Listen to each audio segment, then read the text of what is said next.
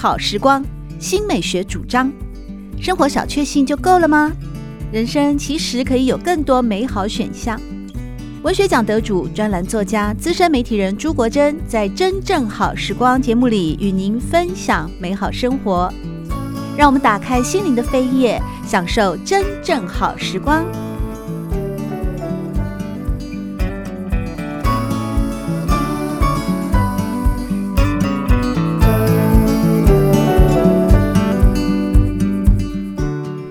听众朋友们好，欢迎来到真正好时光，我是朱国珍。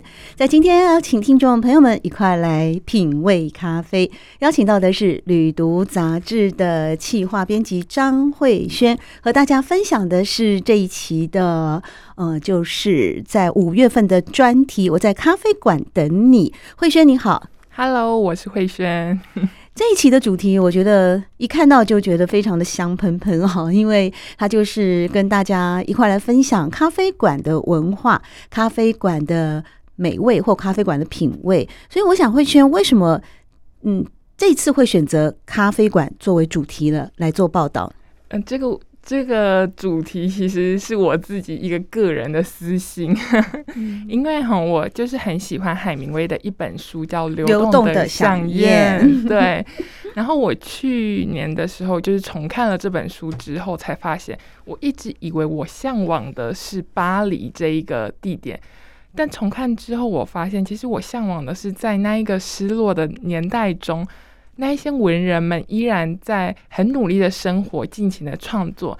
那他们创作的地点就是巴黎的一间间咖啡馆内。这个时候我就很好奇，哎，这些咖啡馆究竟有什么魔力，竟然吸引文人们、艺术家、哲学家都在这个地方进行思想的碰撞，甚至创作、交换意见。所以我觉得，哇，那这个咖啡馆一定有什么特别或神奇的魔力。对，一般好像喝咖啡其实比较像是欧美人的生活里面的呃一种饮料哦，他们的日常就像我们华人文化大部分都喝茶嘛哦，从中国到日本哦，甚至到东南亚。那在做这个咖啡馆跟的研究的时候，你也有进一步去探索有关于咖啡的身世吗？嗯，有，当然有。就是咖啡豆它一开始当然是发源于非洲嘛。然后他后来就传到了阿拉伯半岛。那它在阿拉伯半岛的时候被称为文明人的酒，因为它可以带给人们像酒一样的呃欢愉或是提振精神。因为听说会触发一种一种激素，哎，不是激素，就是一种脑内的。脑内啡之类的，对，脑内啡之类的。那种的，然后可以带给你更多灵感。哦、然后后来传到欧洲之后，因为本来巴黎跟呃伦敦他们流行的都是小酒馆，嗯，嗯。那呃咖啡来到这里之后，咖啡馆文化诞生了，所以很多客人就是往那个咖啡馆流动，嗯，甚至就是引起了一场风暴，就是呃有有那种呃小酒馆商贩。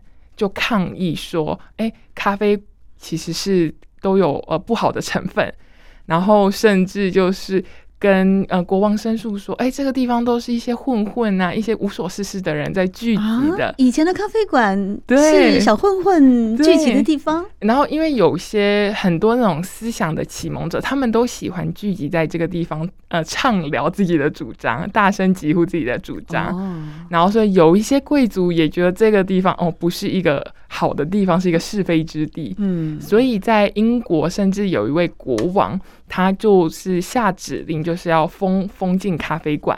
哇！然后，但是这个指令当然就是一发出，就是群情激愤，怎么可以就是把我们就是哎。聊天啊，聚会之所，这样一下子就收掉了。就是啊，而且还没有酒精的耶。对，没有酒精，伤害更大吧？对，所以他在隔年就撤回了这个指令。哦，对啊，如果说在民主时代的话，他可能就不可能连任了嘛。对，因为他是国王哦，他们是讲血统的，所以他那个只是说他也要必须成为一个受大家爱戴的一个政治领导者嘛。对，所以他收回这个命令是明智的。嗯，一开始的时候，慧轩。跟大家分享说，你之所以要做一个咖啡馆的专题，是因为受到了海明威那一本《流动的响夜》，海明威巴黎回忆录啊，它有一个副标题。那我们也是透过了这本书，知道其实海明威在法国巴黎最喜欢的就是双手咖啡馆。对，你自己去过吗？我自己没去过，我去过。等一下我来分享分享我的经验。所以你从文本或是文献里面，你所感觉到的双手咖啡馆，它有这么传奇吗？有，就是我找了一些资料后发现。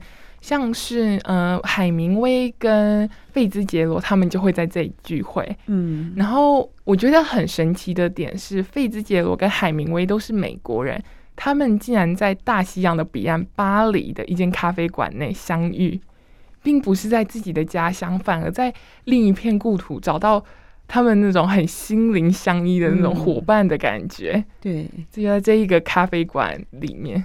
对，而且旁边好像还有一个花神哦。对，就是花神。然后他在花神，然后在隔壁是双手。我个人就在呃几个月前去巴黎的时候，有到河左岸这个区域啊。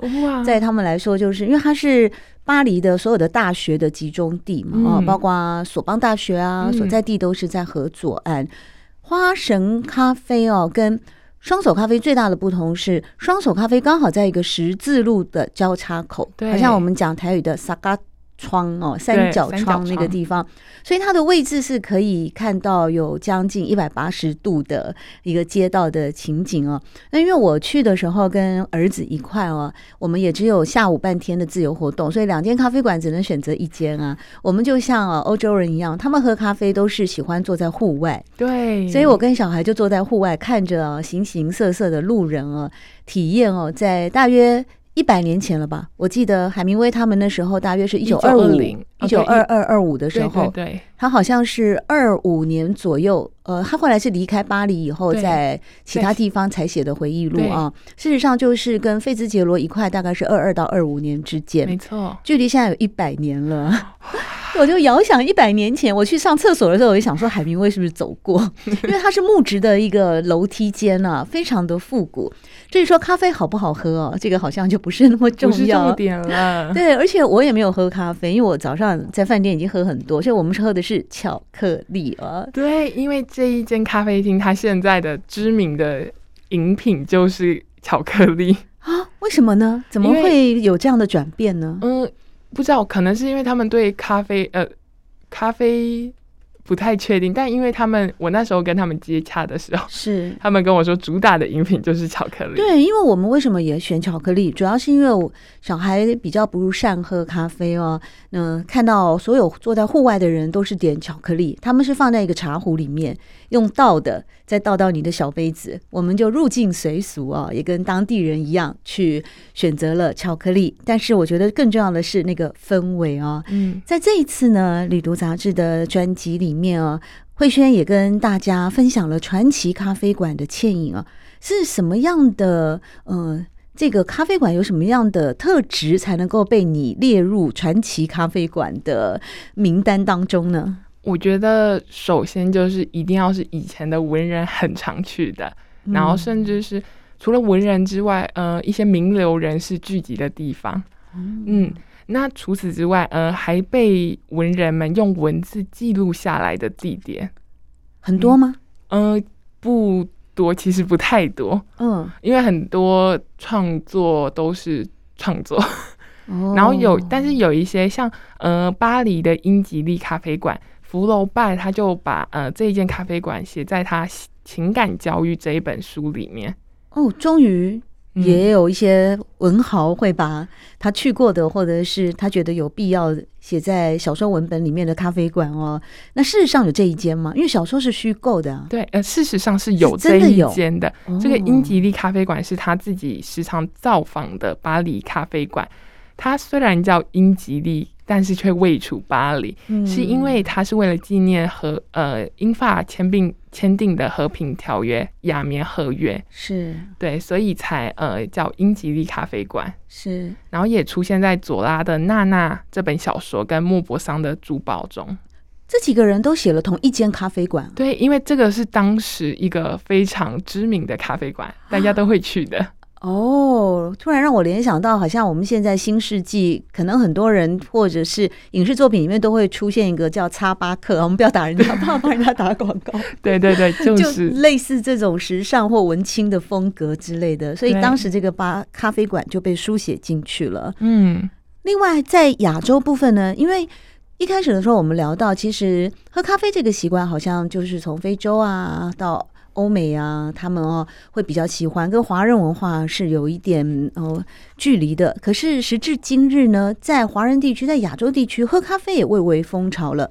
在传奇咖啡馆当中，像张爱玲那个年代，对，她也跟咖啡馆有所关联吗？对，其实张爱玲非常喜欢上咖啡馆，这个应该是她的书迷应该都知道。其实她他们家公寓。在上海的那个公寓楼下就有一间咖啡馆，这么新潮啊！对，他以前就常去那一间咖啡馆。嗯、那他本身很喜欢去的上海咖啡馆是飞达咖啡馆，现在还有吗？现在没有了哦。然后他在其中一篇呃散文里面叫《谈吃与画饼充饥》，他就说不禁想起小时候我父亲带我到飞达咖啡馆去买小蛋糕，嗯、叫我自己挑拣，他自己总是买香肠卷。哦，就是从他的叙述中，你可以很清楚的想象，哇，那时候的咖啡的餐点的呃美味的样子。对，他甚至还有在呃其他的散文里面写说，他喜欢飞达咖啡馆的乳酪稻草，就是一款乳酪蛋糕。嗯，然后还有呃拿破仑啊栗子粉蛋糕，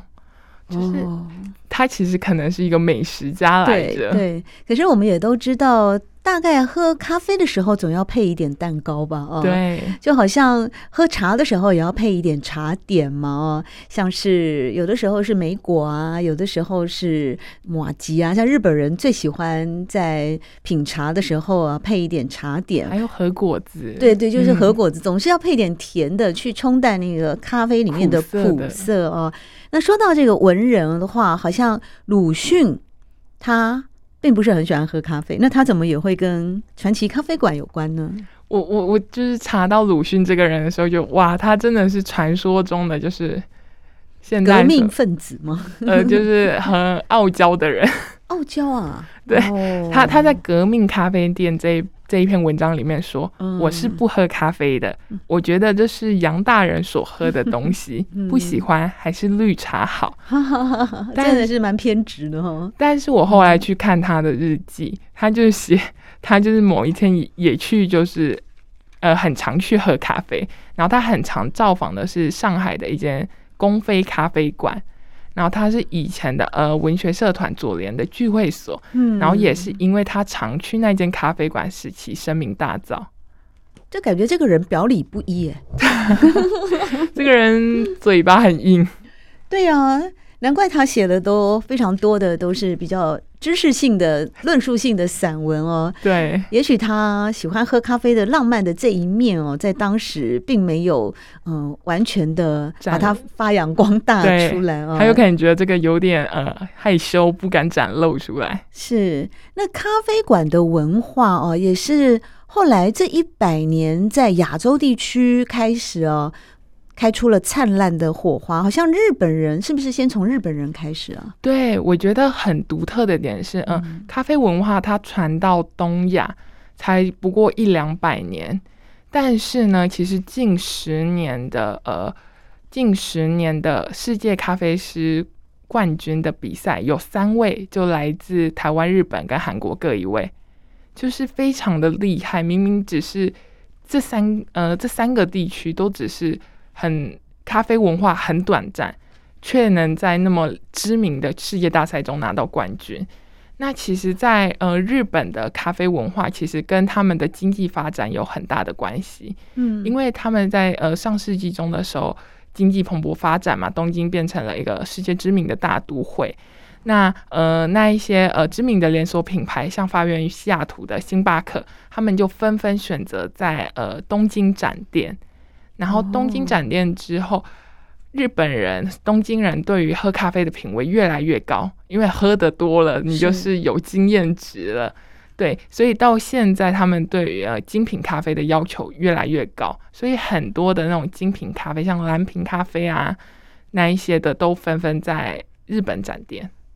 日本人后来也有自己的咖啡啊，艺妓是吗？哦，Gingi，哦，对，它是一种品种，是烘焙还是？后来你刚刚说到日本人得了很多奖，他们是在那个烘焙咖啡豆，还是说在整个煮出来的那个咖啡的味道？呃、咖啡师的冲煮技术，哇，对，所以是他们一定是品了很多，有了很高的一种整个文化水平都，都咖啡文化水平很高，你才能去锻锻炼你的味觉，才能知道哎，怎样才是更好。嗯嗯，而且日本人后来也发展出非常多他们自己的品牌的咖啡，对对，而且他们很有一种日本的职人精神。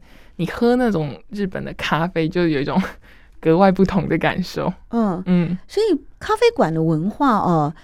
到现在发展到现在，尤其是扣到了整个像海明威他们一九二零年代的时候在巴黎流连忘返，感觉这个咖啡馆并不是真的要走进去喝一杯咖啡，其实它充满更多的是故事啊。对，重点是你进去那间咖啡馆，除了咖啡馆之外的跟人的接触，嗯，或是这些呃食品带给你的呃思脑中的那种。碰撞、灵感的启发、哦、才是更重要的。是，那我们会呃，咖啡在过去就是感觉，尤其在巴黎那边，我去的一些咖啡馆，或者是英国伦敦的咖啡馆，也许是因为他们的历史建筑啊，或者是他们的一种悠悠久的文化传统，总觉得喝咖啡这件事情是很高尚的哦，或者是很贵的。嗯，会这样子吗？嗯，可以。在在那个百年以前，因为我主要做的资料都是海明威那个时代，嗯，他们那个时候上咖啡馆主要有三大需求，第一个是经济需求，因为你可能在那一个时代你家没有暖气，但你上咖啡馆，你点一杯咖啡，你可以坐一整天，然后又有免费的暖气。哦，那如果你遇到好朋友，他愿意帮你付一整餐的费用，哎，你整个就是 免费的一餐直接得到。对，哦，那第二个需求是就是情感的需求，因为很多文人跟你的朋友都会在咖啡馆聚会，嗯，那你在从之中就是分享你们彼此的想法，呃，互相验证彼此的想法，你得到情感的那种支持支援，是对。那第三个就是成就，就是呃，给你一种激励，像是你在这里发表了你的初稿之后，哎，别人给你的反馈很棒的话。哎，你得到你的你那种成就的感觉，嗯，然后甚至你可以在这里创作出各种属于你自己想要的作品，就是喜欢独自在咖啡馆的一个角落，对，埋首写作，对，哦原来。早期对于一九二零年代，大概是两次世界大战之间的这一群文青来说，咖啡馆这么具有抚慰的功能哦。对，尤其在欧美，他们不像我们有什么茶馆之类的嘛。对，就咖啡就是他们的文化，所以重点不一定是喝咖啡，而是来这边一。取暖，因为冬天太冷，咖啡馆有暖气。二呢，就是同柴，同柴很重要，同乐会同柴的。那第三，能够更进阶的获得同柴的鼓励啊，彼此的指教批评，也是对作品会有更多的进步。其实这一次你也特别对双手咖啡馆，就是我们刚刚提到的，在巴黎河左岸的这个咖啡馆呢，做了很详尽的介绍啊。尤其是海明威跟费兹杰罗就是在这边认识的吗？还是他们两个人经常就会在这里出现？啊，他们经常在这里聚会。哦，对，所以我真的对这个地方很神往。嗯，而且我很喜欢他们两个，是因为，呃，我很喜欢《大亨小传》这一本小说，嗯、然后《Great Gatsby》对，伟大的盖茨比，对，费兹杰罗的作品。对，然后海明威就这么形容，他说。呃，他的才气是天赐之物，如同灰尘留在翅膀上的图案一样自然。嗯、然后又想哦，哇，他们两个可以在这间咖啡馆内尽情的交换彼此对于创作的想法。嗯，我也好想在那里找一个朋友。其实我们台北现在有很多咖啡馆呢、啊。对，现在很多，现在很多很新奇的咖啡馆、嗯。对对，你这次的整个主题有一路从欧美，然后再做到台北来吗？对，我做了，或者是台湾。湾的部分，对，我主要分呃三个部分：文人咖啡馆、异想家咖啡馆跟行家咖啡馆。嗯，文人咖啡馆聚焦在欧洲，那异想家咖啡馆聚焦在台湾，行家咖啡馆聚焦在东亚。那在嗯、呃，异想家咖啡馆的部分，我介绍了很多现代的那种异业结合的咖啡馆。嗯嗯、呃，咖啡馆文化演演变到现在，其实你在哪里都可以喝咖啡。其实像你配眼镜，它也可以喝咖啡。眼镜行他也会进一个咖啡壶，就是他帮你煮，还是说你自己去按？他帮你煮，你配眼，你这个会不会太高档了？你我感觉你这个是很高档，就像。我们如果在巴黎，你走进精品店的时候，他们也会奉上咖啡或香槟啊。哎、欸，可是，在台湾，你在你可以，你加油也可以喝咖啡。我在家里当然喝咖啡。加加油，加油站都送你咖啡喝。现在现在有加油站，它有附设咖啡，是你要买还是他送给你？啊、呃，你要买。但是这是一个加油站附设的咖啡馆，跟你走进便利店里面也去买一杯咖啡一样方便。对，到处。到处任何东西都可以跟咖啡。对啊，为什么突然间这几十年来的那个咖啡文化就席卷了整个台湾？我这么说啊，是因为呢，我在两千年怀孕的时候啊，当时我就有喝咖啡的习惯，嗯，当时我也经常往返台湾、香港之间啊。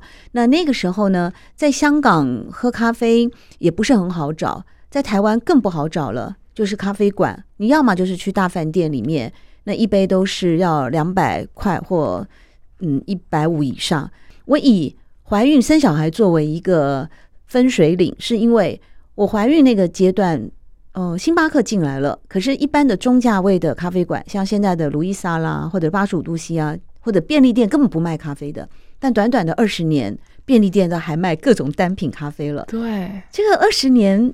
整个的咖啡文化可以说就席卷了全台湾。哎，对，我觉得是因为现代人越来越重视重视那种精致的氛围，嗯、加上你的呃你的那个这种经济改变了，对，然后大家想要尝试更好的东西，或是你、哦、你想象中哎从西方来的，大家在传统想象中以前那种哎咖啡馆文化好像很精致，要很有钱或是比较高档的，你很生活你才能去这样尝试，嗯。对，所以我觉得跟整体的那种呃社会文化经济的改变有关系。那加油站也提供咖啡，也是入境随俗吗？因为大家都有需求，是吧？对，而而且我其实好像蛮能理解，因为如果是那种卡车司机，他去加油提神，提神，对，嗯，就好像哎，真的有其必要。可是另外一方面也利尿啊。对对呀，好像喝咖啡很多固然是提神的，这也要注意一下那个开车的途中。不过现在到处都有加油站嘛，啊，其实厕所也很方便。那你说像异业结合，除了单纯的咖啡馆，还有会跟什么书店结合吗？服装店结合吗？对，都有。我觉得我这次采访到一家很特别的，嗯，它是跟音乐结合，是在音乐结合是演奏厅还是表演场所？呃，留声机。古典就是放一些高品质的那种音乐吗？呃，在呃，在台南的一家咖啡馆叫文鼎留声博物馆，嗯，它直接就是呃，把博物馆留声机博物馆跟咖啡厅结合，嗯，所以你在那边你可以就是逛一整个，了解音乐播放器的历史文化，然后一边喝咖啡，嗯，所以我觉得很很独特的点是，呃。他这个呃，创办人许文鼎先生，他本来是做唱机出身的，嗯、那他后来就是想快退休的时候，他想要就是回馈社会嘛，所以他就是去日本啊，旭英金泽旭英博物馆啊，或去法国、去德国各种这种留声机博物馆取经，了解整个呃播音乐播放器史的。整个知识之后，他再到处去美国收收集那一些百年的古董带回台湾，让就是他想让呃台湾更多人知道这一些呃音乐播放器的发展跟演变。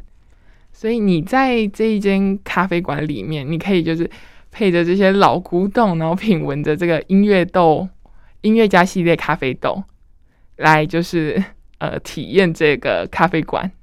所以是在一个私人收藏家的博物馆里面喝咖啡，还可以聆听美好的音乐。对，而这个咖啡也是经过呃这个类似于私人收藏家他所精挑细选的好豆子对，这个咖分享这个咖啡豆就是音乐家系列咖啡豆，就是在呃世界上蛮知名的，有这种提供巴哈、莫扎特、肖邦这一些咖啡豆。为什么名称名称而已？对，那有什么连结吗？是你喝起来就会有巴哈的四季，噔噔噔噔噔噔噔这样的？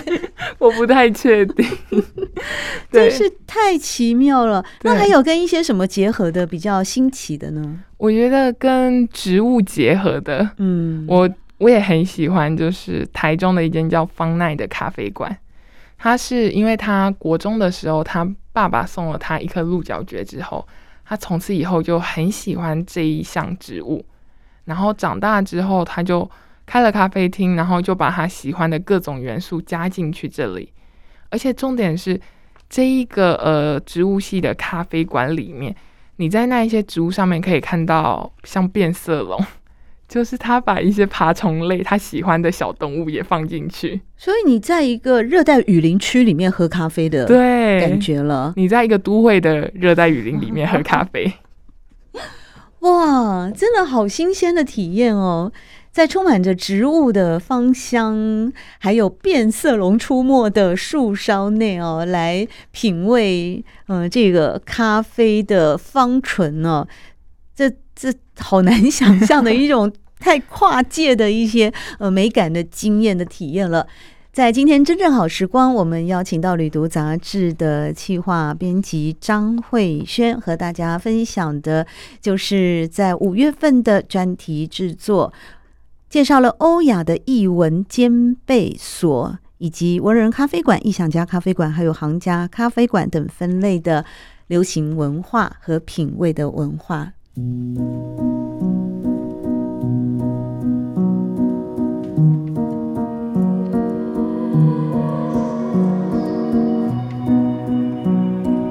正好时光，每个星期六早上八点钟到九点钟，在汉声广播电台全国联播网播出。节目在广播频道播出之后，也会上传到汉声广播电台的官网。在官网当中，您可以在经典回放的单元里搜寻“真正好时光”。随时收听到国珍为各位制作的精彩内容。喜欢朱国珍制作主持的《真正好时光》，欢迎您订阅、分享或留言，随时保持互动，一起共享美好生活。